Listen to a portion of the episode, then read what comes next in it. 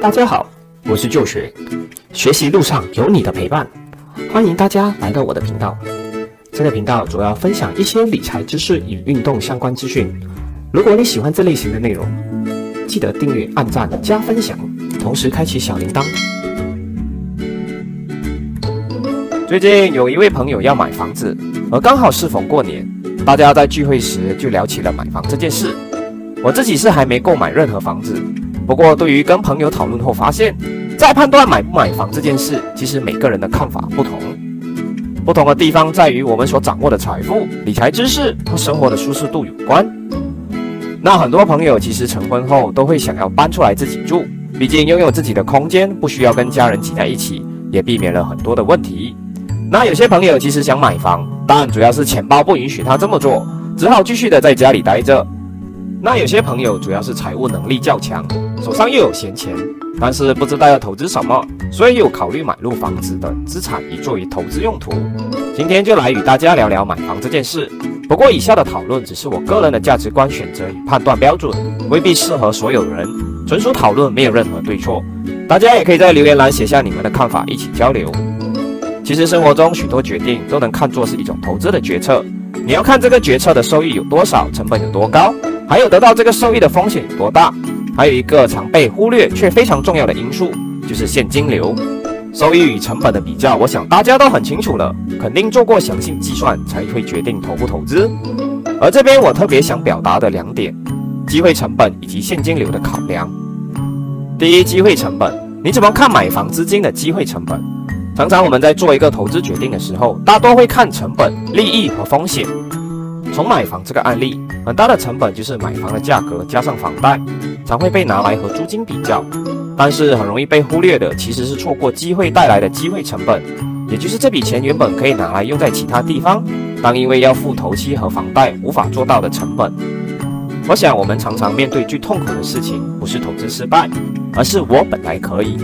那为什么会是我本来可以呢？这就涉及到我们把资源投注在哪里了。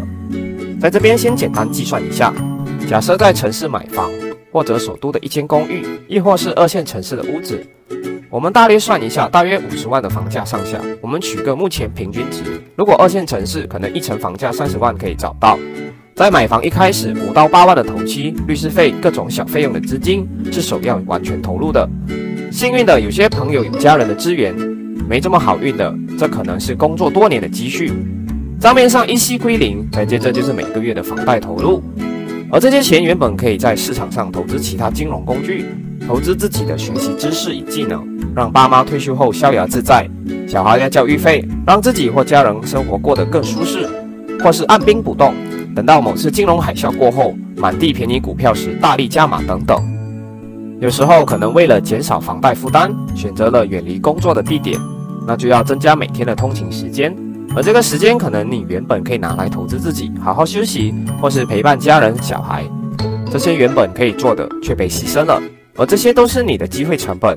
有人说，人生最悲哀的事情，就是年轻的时候有时间，但没有钱可以花；老的时候有钱，但没时间可以花。其实，人生常常是钱与时间带来的选择与机会成本而已。第二，现金流。现实中，我们可以将现金流视作为财务是否健康的指标。我在之前的视频都多次强调现金流对于我们自身的重要性。好比如经营一家企业里都很看重现金流。从买房的角度看，常有人说，虽然我现在过得拮据一点，但是二十几年后这间屋子就是我的了。到时候房子价格上涨，我就赚了呀。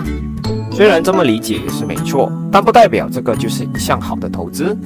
除了前面说的机会成本，可能用别的方式带来更大的效益之外，另外，不要小看现金流的影响。从会计的角度上来说，现金流代表的是应变能力和偿还能力；而个人财务角度来说呢，现金流就是代表你是否能够稳定维持生活的能力。因为要生活下去，靠的不是几十年后的收益，而是现在能利用的现金。而现金流同时也代表我们拥有多少选择的自由，以应对风险的能力。根据前面的计算，买房时会将大部分的存款都消耗掉。接着每个月会消耗掉你部分可以使用的现金流，这是每个月都要缴付的。也许目前我们有稳定的收入可以负担，但若是有一天我们无法工作了，或是疫情来袭造成公司倒闭，无论你的生活发生什么状况，房贷都还是要缴付的，否则就会被银行收走。好了，以上是我对于打工族是否应该买房的一些浅见。买房固然是好的，只是在计算房贷这件事上，大家还是要认真的按一按计算机。人生不可能一直一帆风顺下去，时刻做好抗风险的准备，才是我们应该要做的。这期视频就到这里了，喜欢的朋友们记得订阅、按赞、加分享，我们下期再见。